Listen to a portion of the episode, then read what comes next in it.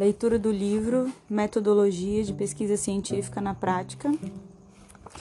Prefácio. Foi em 1999 que tive minha primeira experiência com a elaboração de um trabalho acadêmico. Na ocasião, precisava escrever uma monografia para a obtenção do meu, do meu bacharelado.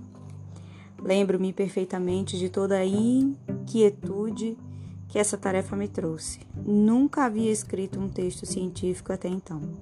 Referencial teórico, revisão bibliográfica, problematização, o que seriam todas essas coisas? Corri rapidamente para a biblioteca a fim de encontrar obras que me iluminassem nesse caminho. Encontrei todo tipo de sugestões. Entre elas, a que mais me marcou foi a de um Humberto, a de Humberto Eco, que dizia que se eu não tivesse mais do que seis meses para escrever, era melhor esquecer. Eu tinha sete meses de prazo. Mas assim, percebi que a tarefa não seria fácil e de fato deu muito trabalho. Discussões com o meu orientador se tornaram frequentes e eu achava que ele estava quase sempre errado. No final, fui bem sucedido e até ganhei um prêmio em um concurso de monografias. O tempo passou e pude perceber o quanto fui ajudado por meu orientador, sobretudo quando me disse que não o que não colocar em uma monografia nas sugestões de sua objetividade, atenção e foco no problema de pesquisa, em quais obras basear a argumentação, hoje lhe sou muito grato. Uma monografia é um trabalho que busca discutir sobre um tema específico e não sobre vários. É obra de um autor e o orientador é apenas um guia destinado a corrigir a trajetória e não a escrevê-la em conjunto com o orientado. É uma ocasião para descobertas e amadurecimento. É a oportunidade para o ser humano se sentir realizado em dizer algo que ficará para a posteridade. Aprendi isso com um certo tempo. Meu trabalho terminou com extensas 153 páginas, um exagero, penso hoje. Na década de 90 do século passado, valorizava-se a extensão do trabalho também. Vivemos agora tempos de objetividade e, em muitas instituições, as monografias foram substituídas por artigos científicos como requisito para a conclusão de curso. Mas, enxutos, esses trabalhos de cerca de 20 páginas não são necessariamente mais fáceis de fazer.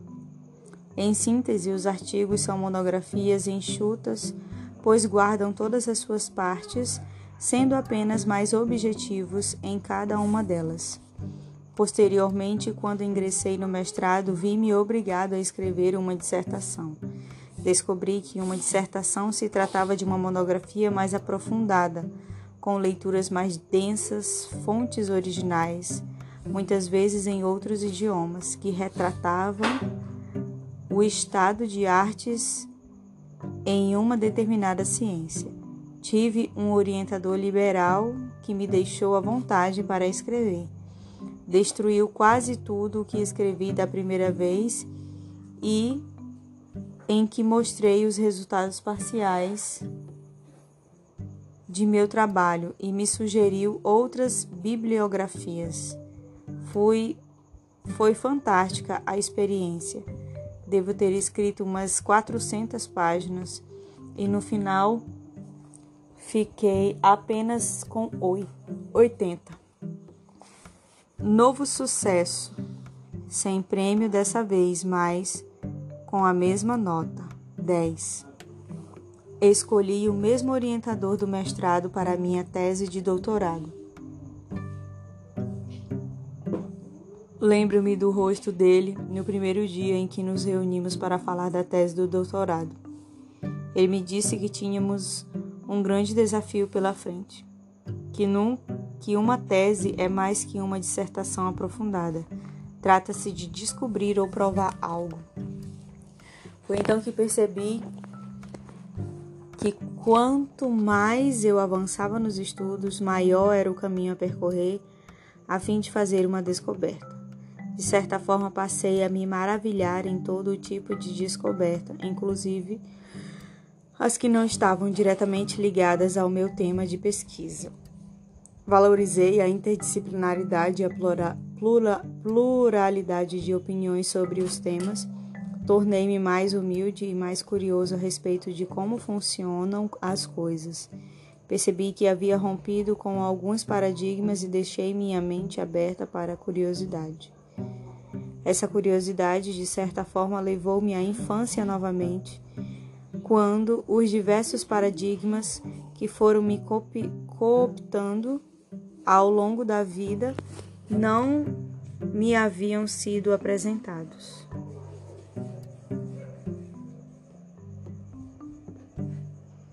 Sendo assim, sugiro a todos que aproveitem este livro com a curiosidade de uma criança, sem os preconceitos que a vida adulta instala. Acredito que desse modo a leitura terá maior proveito. O autor. José Guilherme Vieira é doutor em desenvolvimento econômico pela Universidade Federal do Paraná, onde atualmente é professor. Leciona também metodologia científica nas faculdades Santa Cruz de Curitiba. Proferiu diversas palestras no Brasil e na África acerca de políticas públicas. Primeiro capítulo: Natureza da pesquisa científica. O que é pesquisa? Pesquisa é o mesmo que fazer ciência ou produzir conhecimento. Uma pesquisa pode se resumir ao ato de consultar determinadas fontes para, com isso, elaborar um relatório ou solucionar uma questão que aflige alguém. Exemplos disso, exemplo disso, disso pode ser, podem ser oferecidos por meio de um elenco de pesquisas que cientificamente não são capazes de se destacar no quesito produção de conhecimento. Dizemos deliberadamente que pesquisamos algo na lista telefônica. Pesquisamos os melhores preços de determinados produtos nos supermercados e etc. Pesquisar nesses exemplos assume o mesmo sentido que o fornecimento pelo verbo buscar. E só. A pesquisa científica, por sua vez, é de outra natureza, serve para o processo de aquisição e construção do conhecimento. Não se presta, portanto, a encontrar aquilo que já é senso comum. Realizamos uma pesquisa científica como objetivamos, quando objetivamos construir um contribuir para o crescimento da ciência, quando nos propomos pomos a testar uma determinada tese ou a refutar, invalidar outras já desenvolvidas, por meio do confronto de fatos e fenômenos da natureza que venham a avaliar ou invalidar as teorias propostas. Esse tipo de pesquisa se caracteriza também por um processo padronizado e metodologicamente pactuado pelos membros de uma comunidade científica no sentido de se estabelecerem regras e passos aceitos para a, avali para a validação de seus resultados, isto é, segue-se um método científico. E é justamente por isso que a pesquisa científica é vista, muitas vezes, como uma atividade árdua pelo estudante, pois ele se encontra em fase de crescimento dentro da sua própria ciência e, via de regra, não se julga capaz de dar um passo além daquilo que lhe é garantido por professores e pelos manuais acadêmicos. Existem estudantes que erroneamente sentem-se inferiorizados diante dos mestres e de suas áreas e se imaginam por isso incapazes de executar pesquisas científicas. Esquecem-se, no entanto, de que os fundadores dessa ciência partiram de um estágio muito rudimentar de conhecimento quando iniciaram suas pesquisas. Quando Gregor Mendel executou suas pesquisas com ervilhas, por exemplo, não tinha nenhum conhecimento sobre o que seria o DNA e, mesmo assim, aplicando conceitos da estatística, deu o primeiro passo para a teoria da hereditariedade. Valiosas descobertas científicas surgiram a partir de dúvidas sobre determinadas questões ou curiosidades particulares acerca de determinados fenômenos, que acabaram fomentando trabalhos sistematizados na busca por soluções ou esclarecimentos, sem que sem que esses pesquisadores tivessem conhecimento de metade do que hoje se sabe.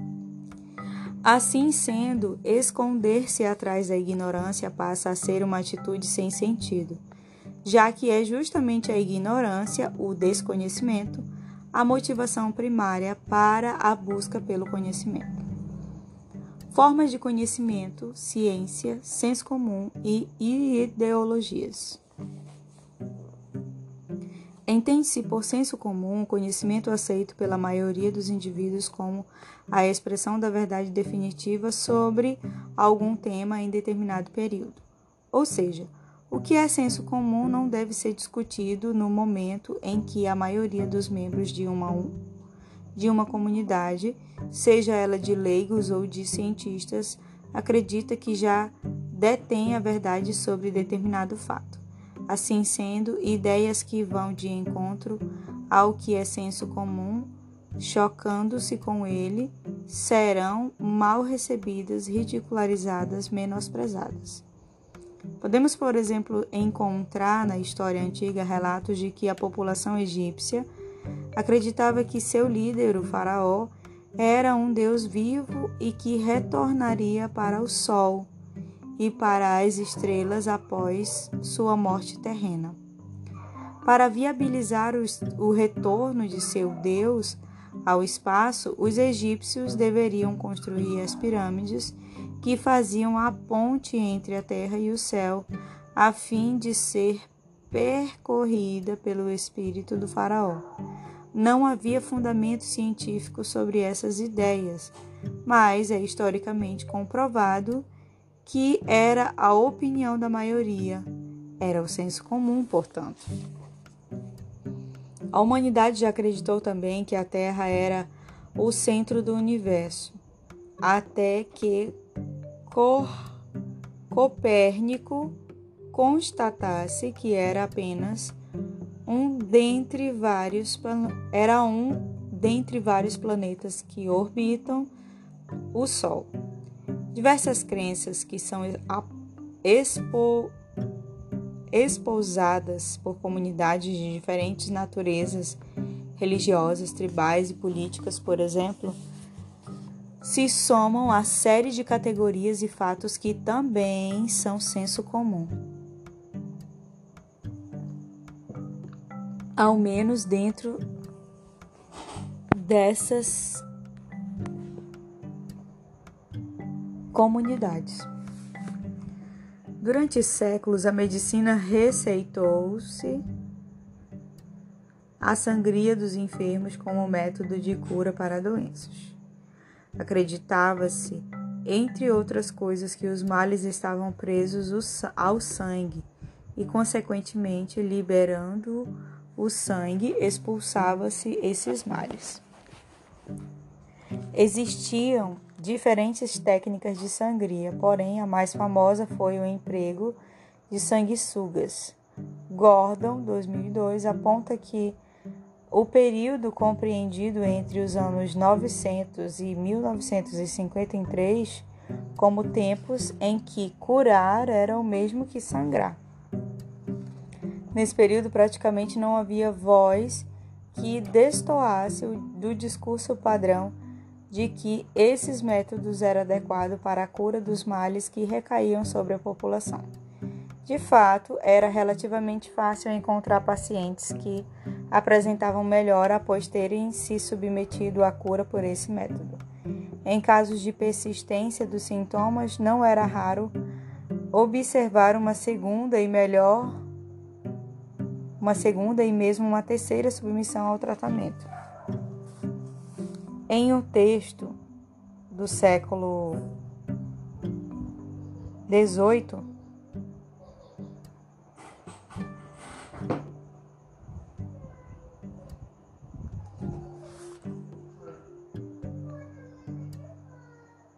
o intitulado O Regimento Proiueitoso contra la, la Prestenência encontramos algumas referências ao uso e à prática da sangria. O regimento contém afirmações genéricas em relação ao uso das sangrias, a periodicidade uma vez uma vez em um mês se pode bem fazer. E as restrições por idade ou condição especial, gravidez, fraqueza extrema. Recomenda ainda que a sangria seja feita antes das refeições e que depois se tome vinho ou cerveja. A recomendação da sangria é radical até esmorecer. Sabendo-se que a pouca saída de sangue piora o quadro da doença. A operação deve ser próxima à lesão pestosa e em veia homolateral. Se o paciente não dormiu após o início dos sintomas, se o paciente não dormiu após o início dos sintomas. Se dormiu e acordou com as lesões, a sangria deve ser contralateral e não se deve permitir que durma antes do meio-dia. Antes disso, o bubão poderá lançar fora o mal e o paciente se recuperará. A evolução da ciência, entretanto, relegou esse método até seu quase esquecimento devido ao aprimoramento das técnicas de diagnóstico e tratamento médico. O que antes era senso comum, o fato de que a sangria se constituía em um excelente tratamento para enfermidades, foi substituído por um saber aprimorado pela observação e pelo experimento. Todavia, deve ficar claro que senso comum não significa o mesmo que conhecimento inútil ou inferior. Com base no conhecimento atual, o exemplo da sangria nos oferece uma oportunidade de demonstrar, inclusive, que a ciência pode partir desse tipo de saber Aquilo que em determinado momento é senso comum pode tornar-se fato científico e depender de estudos metódicos para que aprofundem o conhecimento. Sabe-se hoje, por exemplo, que a perda de sangue tende a reduzir a pressão arterial. Dessa forma, para doenças cujo sintoma associado viesse a ser a elevação da pressão sanguínea, a sangria intuitivamente pelo, receitada pelos médicos acabava surtindo efeito. Mesmo sem esse conhecimento, essa forma de saber, uma espécie de saber que não se sabe, característico do senso comum, tornou-se inútil mesmo assim para uma parcela dos enfermos. Drogas modernas substituíram a sangria que claramente implicava outros riscos à saúde. Mesmo assim, após deixar de ser prática comum para tratar doenças, esse método recebeu em pleno recebeu em pleno século XX o aval científico para os tratamentos que se destinam a recuperar vasos sanguíneos rompidos ou mesmo criar novas ligações de vasos capilares em região do corpo humano que tiveram membros amputados, utilizando inclusive sanguessugas nesse processo. O conhecimento científico, ao contrário, é mais aprofundado em relação ao senso comum. Chalmers resume assim o modo costumeiro de se pensar nesse assunto, dizendo: conhecimento científico é conhecimento provado. As teorias científicas são derivadas de maneira vigorosa da obtenção dos dados da experiência adquiridos por observação e experimento. A ciência é baseada no que podemos ver, ouvir, tocar e etc. Opiniões ou preferências pessoais e suposições peculiativas não têm lugar na ciência. A ciência é objetiva, o conhecimento científico confiar é confiável porque é provado objetivamente. Pode-se entender ciência, então, como um conhecimento adquirido com base na experiência e ou experiência, experimentação.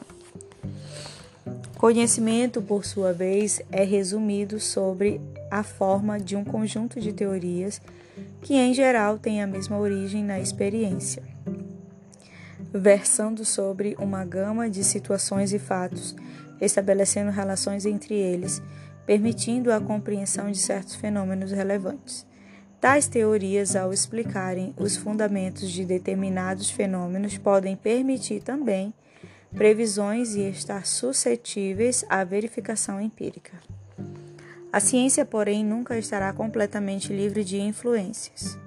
Contudo, deve-se evitar que a ideologia interfira no processo que leva à descoberta. As ideologias entendidas como formas de pensar e agir social e politicamente dos indivíduos ou mesmo de grupos inteiros de membros de uma comunidade, constituem uma, uma outra forma de conhecimento, que a princípio não pode ser classificada como inferior ou superior à ciência. Por exemplo, mais é, inferior ou superior à ciência, por exemplo mas apenas como uma forma diferente de conhecimento. A ideologia é sinônimo de subjetividade oposta e objetividade. Não é preconceito nem pré-noção, mas é um fato social justamente porque é produzida pelas relações sociais. Possui razões muito determinadas para surgir e se conservar, não sendo um amontoado de ideias falsas que prejudicam a ciência, mas uma, mais uma certa maneira de produção de ideias pela sociedade, ou melhor, por formas históricas determinadas das relações sociais. Ainda assim, uma pesquisa que tem início em uma exposição ideológica frequentemente perde a credibilidade. Para citar um exemplo desse tipo de influência negativa, imagine uma pesquisa que se propõe a investigar os acidentes de trânsito que tem a sua formulação inicial observações quanto à tendência de que as mulheres dirigem pior do que os homens. Sem uma comprovação empírica, números ou dados estatísticos que confirmem haver essa tendência, qualquer conclusão a respeito da incapacidade feminina será logo declarado como puro machismo e com razão.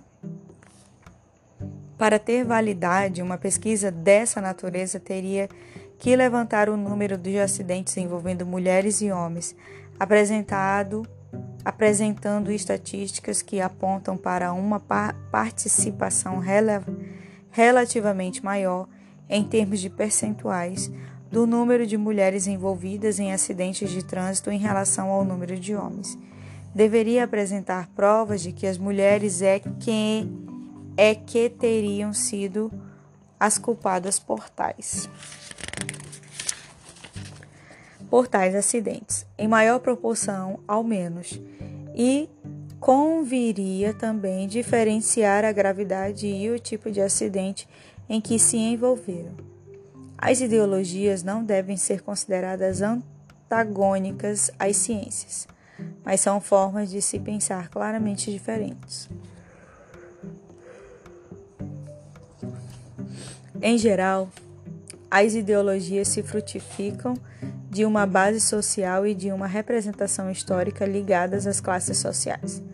Karl Marx, um dos grandes pensadores da humanidade, apontado como pai do socialismo científico, enfatizou a ideologia como sendo a maneira pela qual a classe capitalista exerceu, por meio de sua superestrutura, a dominação sobre a classe social trabalhadora o proletariado, legitimando sua ação exploradora da mão de obra. Consequentemente, a ideologia dominante era um fiel retrato dessa classe, não havendo com isso qualquer contestação do sistema ou das relações sociais vigentes. Com base nessa visão, ficaria difícil conciliar ideologia com pesquisa científica, à medida que as ideologias maculariam o caráter imparcial da ciência, comprometendo assim a credibilidade da descoberta. Imagine um caso em que, por exemplo, uma comissão governamental fosse criada para proteger o meio ambiente e seus integrantes fossem representantes de indústrias petrolíferas, produtoras de papel e celulose, madeireiras e grandes latifundiários. Nesse caso, é provável que as ideias a respeito da pro, de propriedades pre, preservacionistas fossem encontrar resistência por parte dos membros da comissão. Isso porque os membros da comissão teriam seus próprios interesses atingidos e as investigações sobre as possíveis causas da devastação ambiental fizessem surgir evidências que ligassem a destruição dos recursos naturais às práticas de suas empresas. O ambiente entre o que é e o que não é científico ocupa até hoje um espaço relativamente grande na área da filosofia da ciência. O campo de estudo dos princípios filosóficos da ciência e de suas implicações práticas na conduta da pesquisa científica e seus resultados. Os tributos que levam um tipo de conhecimento a ser considerado superior a outro têm sido discutidos em congressos científicos e em livros acadêmicos em um processo demasiadamente beligerante entre os membros das comunidades científicas é, método das ciências naturais e o método das ciências sociais. Um dos problemas centrais da filosofia da ciência é a questão da demarcação científica. Entende-se por demarcação científica a tarefa de separar o que é ciência daquilo que não é. Para aqueles que compreenderam esse processo, estava sub, subentendido que o conhecimento científico se colocava em um nível superior aos outros tipos de conhecimento, como o senso comum e as ideologias. E assim sendo, era necessário deixar claro quando um fato ou uma afirmação estava cientificamente embasado e quando não. O que claramente diferencia a ciência da não ciência é o fato de que a primeira procura entender a natureza e, a partir de um método específico, capaz de ser reproduzido por aqueles que se disponham a fazê-lo e por ser capaz de pôr à prova suas suposições. Uma grande contribuição para a filosofia foi dada nesse sentido por René Descartes, físico, matemático e filósofo, com a obra Discurso de Método. Nela, Descartes estabeleceu os pilares daquilo que posteriormente veio a ser conhecido como o método cartesiano, cuja estrutura estava alicerçada na dúvida. Desse modo, só se poderia assumir como sendo real ou verdadeiro aquele objeto ou fenômeno que provasse sua veracidade ou existência. Além disso, estabeleceu um roteiro completo para se chegar às causas dos fenômenos por meio de quatro regras necessárias obrigatórias para a prática da investigação científica. Primeiro, duvidar de tudo e assumir apenas aquilo que pudesse ser verificado como verdadeiro. Segundo, dividir cada uma das categorias em análise em tantas partes quanto forem necessárias para fins de simplificação e apreensão correta do todo.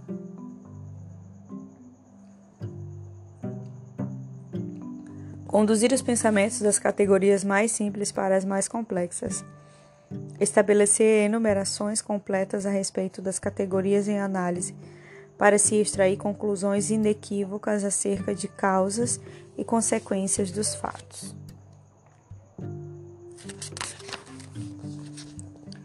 Por séculos, o método cartesiano foi aplicado nas diversas áreas do saber o apelo para a prova da validade das suposições iniciais e para o racionalismo refletiu-se no uso de dados quantificáveis, a fim de justificar a validade dos argumentos e, com o tempo, assumiu o papel principal nos ramos de pesquisas que se ocupam do estudo dos fenômenos naturais. As ciências que estudam os fenômenos naturais que tratam dos, obje dos objetos oriundos da física e da química, das partículas e das moléculas elementares, dos movimentos e, compo e da composição dos planetas, são ditas naturais. Os fenômenos observados frequentemente se apresentam sob a forma de padrões mais rígidos ou mesmo invariáveis em muitos casos, o que permite uma maior possibilidade de se identificar padrões de comportamento. Já as ciências que estudam o ser humano enquanto indivíduo ou sociedade, seu comportamento em relação ao grupo e suas instituições ou natureza são ditas ciências sociais.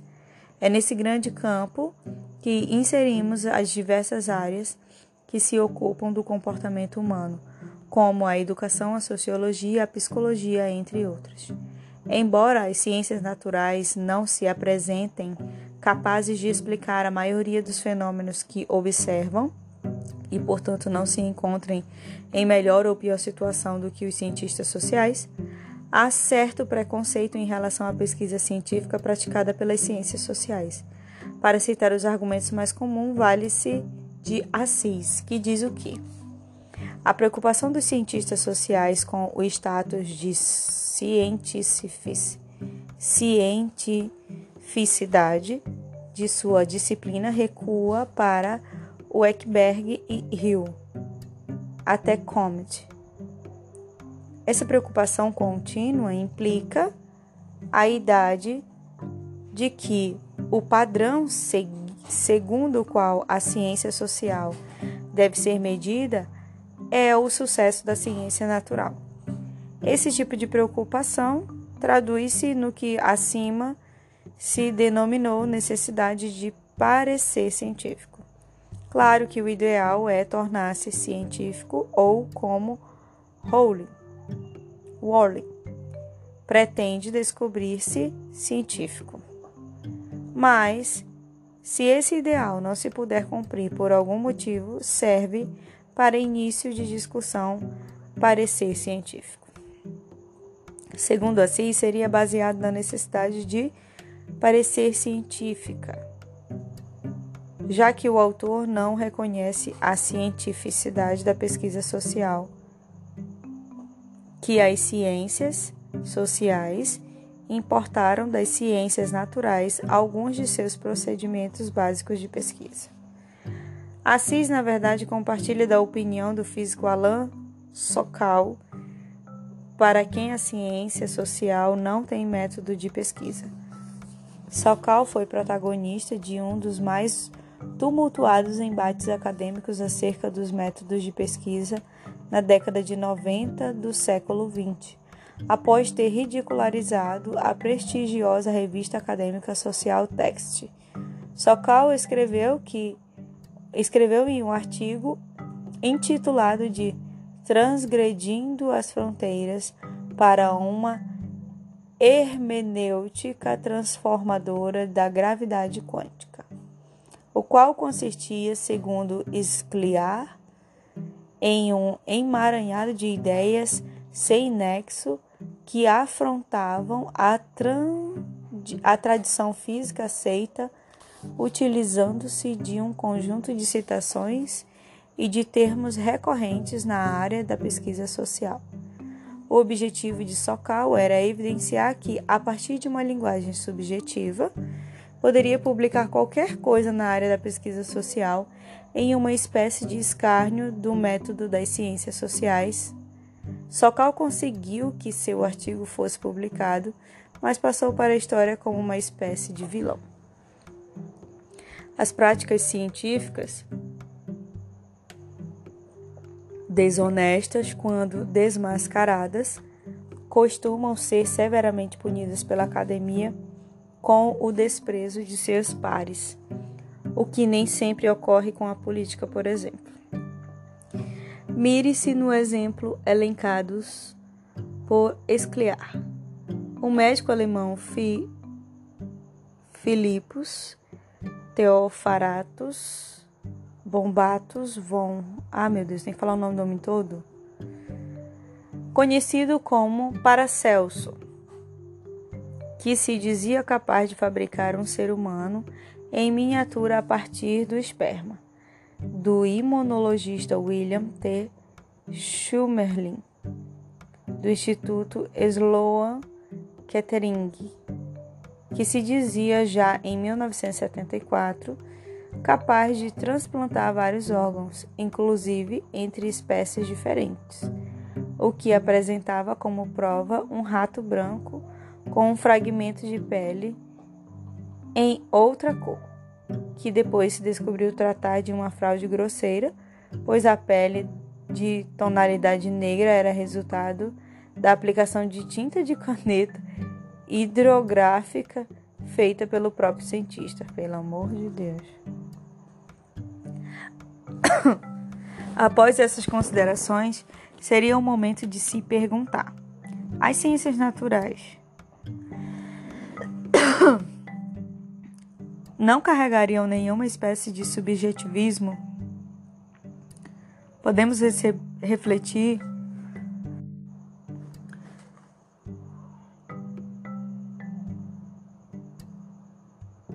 Podemos refletir com a ajuda de um mini questionário sobre as questões da esfera da matemática, uma ciência exata. Reflita. Você sabe dizer quantos números cabem entre o número inteiro 1 e o número também inteiro 2? Se sua resposta foi infinitos, então você acertou. Existem infinitos números entre o 1 e o 2. Isso porque entre esses entre esses dois números inteiros existem todos os seus decimais. Podemos dizer que existe o número 1.1 e o número 1.2, como também o 1.3 e assim por diante. Agora responda: quantos números existem entre um número inteiro e o número 1.1? Se sua resposta foi novamente infinitos números, você acertou. Outra vez. Mas pense bem: se existem infinitos números entre o 1 e o 1.1, quando é que se chega ao 1.1 depois do infinito? E como é que se chega ao número inteiro 2, então, depois de vários infinitos? A resposta para essa aparente enigma é que, mesmo nas ciências mais exatas, há certa dose de convenções, que são utilizadas para dar alguns fechamentos para questões que se encontram em aberto. Certamente haverá um determinado número de noves para além do qual a periódica se torna irrelevante, entre o número decimal 1,99999 e o número inteiro 2, por exemplo, não há muita diferença. Poderíamos aqui acrescentar mais uma série de exemplos acerca do quão equivocada é a visão das pessoas a respeito da existência de uma possível superioridade dos ramos de estudo que se ocupam das ciências naturais ou exatas sobre as demais ciências, acreditando que nesses campos o conhecimento tenha chegado ao seu ápice e que as verdades sobre os fatos tenham sido finalmente encontradas. Basta acompanhar o debate sobre os fenômenos observados pela física quântica e as inúmeras portas abertas que têm sido deixadas a partir da contestação da física tradicional. A física quântica, por exemplo, sugere a possibilidade da existência de universos paralelos, de que também um corpo possa ocupar dois espaços diferentes ao mesmo tempo, e mais um conjunto de outros supostos que, igualmente, não se encaixam na física clássica. Todavia, é fato que a era da razão deixou seu legado. É cada vez mais frequente a utilização de métodos quantitativos nas ciências sociais ao verificarmos que a pesquisa social tem se apropriado aos poucos de ferramentas metodológicas oriundas das ciências naturais, como a matemática e a estatística, por exemplo, percebemos que alguns métodos mais característicos da pesquisa social, como o estudo das linguagens, a dialética, a retórica e a argumentação, vêm sofrendo algumas derrotas. Contudo, para deixar claro que o subjetivismo não é uma exclusividade da ciência social, vale dizer que o episódio de Alan Sokal versus Social Text deve teve também uma revanche. Recentemente foi reportado na imprensa que o sociólogo Harry Collins, da Universidade da Cardiff, Reino Unido, em uma atitude muito assemelhada à de Sokal, mas com a intenção exatamente oposta, passou a se passou-se por um físico especialista em ondas gravitacionais e escreveu um artigo sobre o assunto. Quando submetido à análise de um grupo de físicos, então parece, pareces, pareceristas, o referido artigo passou pelo crivo destes últimos, como se fosse fruto de um especialista na área. O fato também recebeu ampla divulgação. Dica de filme: assista o documentário Quem Somos Nós e reflita sobre o alcance da ciência após ouvir os depoimentos dos recomendados científicos, dos recomendados cientistas entrevistados sobre os rumos da mais respeitada dentre todas as ciências, a física. Quem somos nós? é, evolução dos métodos de pesquisa. Analisar a maneira como se faz ciência, como ela progride e evolui ao longo do tempo não é uma tarefa simples. Muitas são as questões e dificuldades que surgem no decorrer desse processo. Esclarecer as bases em que se fundam as crenças sobre as quais se erguem ramos de estudos específicos, as comunidades científicas partilham de uma mesma visão de mundo e que, em conjunto, determinam os rumos.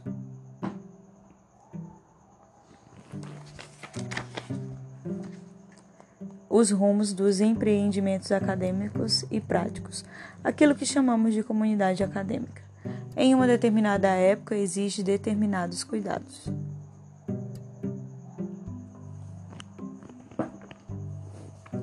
Há, por outro lado, quem acredite que esse esforço seja desnecessário ou mesmo perda de tempo. Para essas pessoas, o que o pesquisador e o estudioso de uma determinada ciência deveriam fazer é estudar e aprender de forma correta, de se pensar e proceder diante dos problemas centrais do campo de estudos ao qual se dedicam os membros da comunidade científica em questão, a fim de desenvolver estudos e aplicações que venham a contribuir para o seu progresso. Nos mais diversos ramos de conhecimento, discute-se por, vezes o alcance do saber científico. Debates vigorosos empreendidos pelos membros de uma comunidade científica abrem espaço para indignações do tipo: Estamos realmente certos de que sabemos? Estamos realmente certos de que sabemos? Como podemos ter certeza desse saber? Esse saber nos fornece realmente ferramentas para pensar e agir sobre o nosso mundo? Ascensão, queda e renascimento do método argumentativo. Na Grécia Antiga havia mais possibilidades para se chegar a uma teoria científica por meio de argumentação lógica. Aristóteles foi quem primeiro sistematizou os métodos de se obter o conhecimento a partir da argumentação.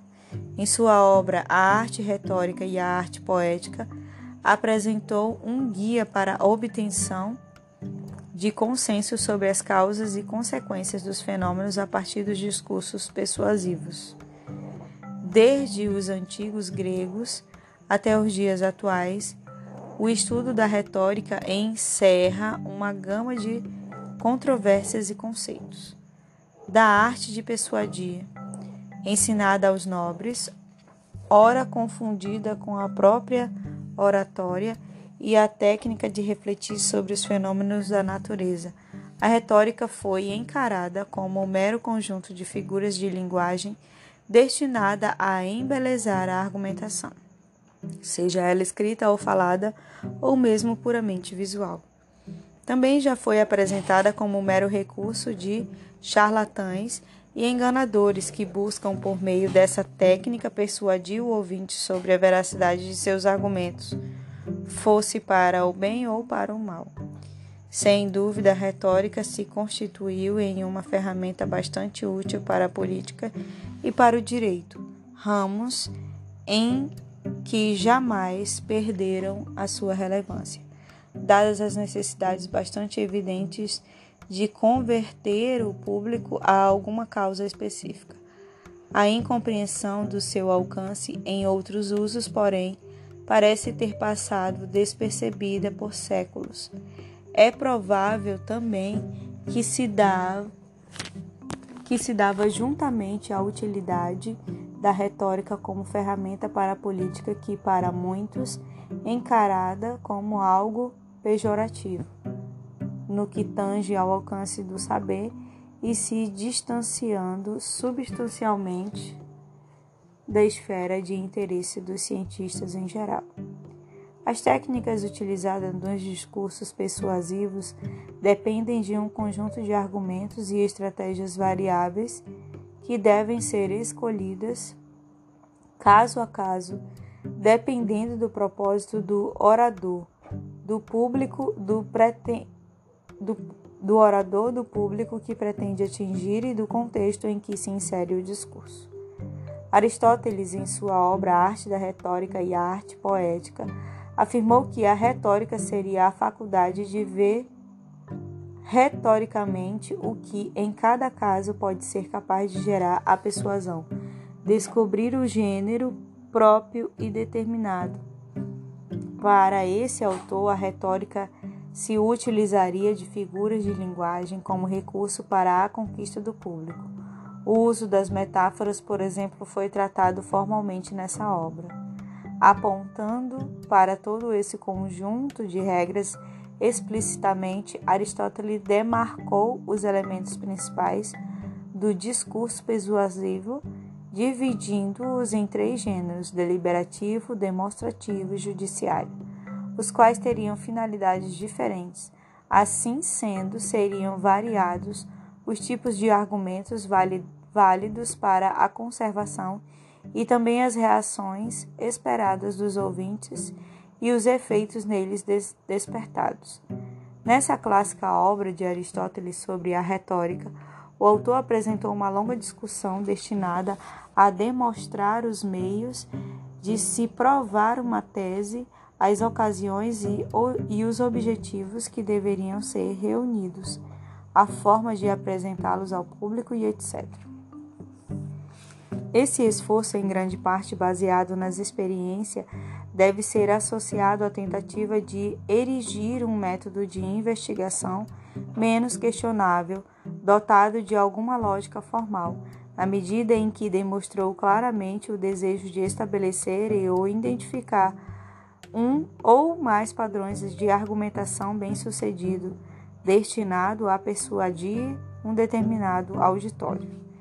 A sistematização de regras do discurso, observando ao mesmo tempo as interações necessárias aos três elementos envolvidos, o orador, o ouvinte e o objeto. Teve por finalidade dar consistência a essa técnica, inserindo-a no campo das artes. Essa era, sem dúvida, o objetivo de Aristóteles no seu tratamento sobre a arte retórica e a arte poética: retirar das sombras essa parte dialética, como o autor considerava a retórica, neutralizando de certo modo algumas acusações, como as de Platão, sobre o alcance do discurso persuasivo. Poder-se-ia objetar que o uso injusto de semelhantes faculdades da palavra é capaz de causar graves danos, mas esse inconveniente, com exceção da virtude, é incomum a todos os bens e particularmente aos mais úteis, por exemplo, a força, a saúde, a riqueza, a arte militar um uso injusto, o, o uso justo desses bens permite a auferir deles grandes proveitos. Os conjuntos de variáveis circuns, circunscritas tanto na esfera do orador quanto na do público e na, e na do objeto do discurso, que se constitui no, no cerne da prática persuasiva, são complexos e, existem muitas e exigem muitas habilidades.